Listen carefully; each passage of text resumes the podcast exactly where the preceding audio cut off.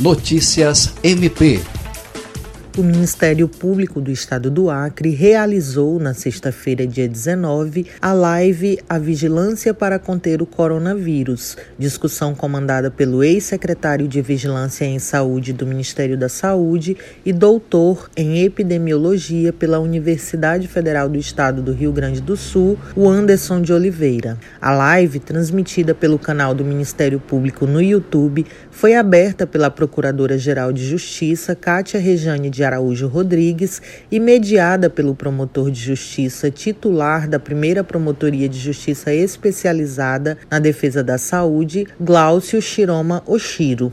Um encontro destinado a prestar esclarecimentos ao Ministério Público e à população em geral, tendo em vista a atuação do órgão perante a pandemia. A live está disponível no canal do Ministério Público no YouTube. Andréa Oliveira, para a Agência de Notícias do Ministério Público do Acre.